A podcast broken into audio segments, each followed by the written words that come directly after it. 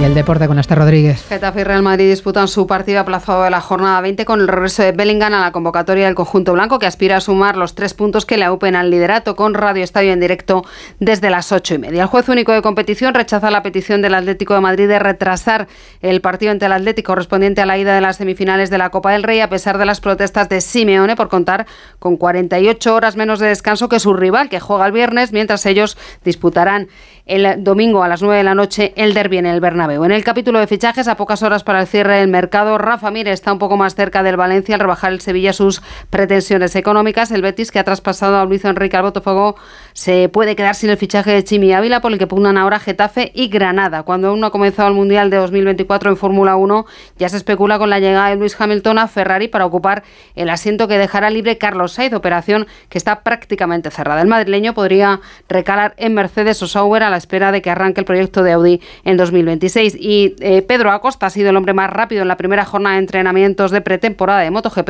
en el circuito de Sepam. Contamos más noticias en una hora a las 5.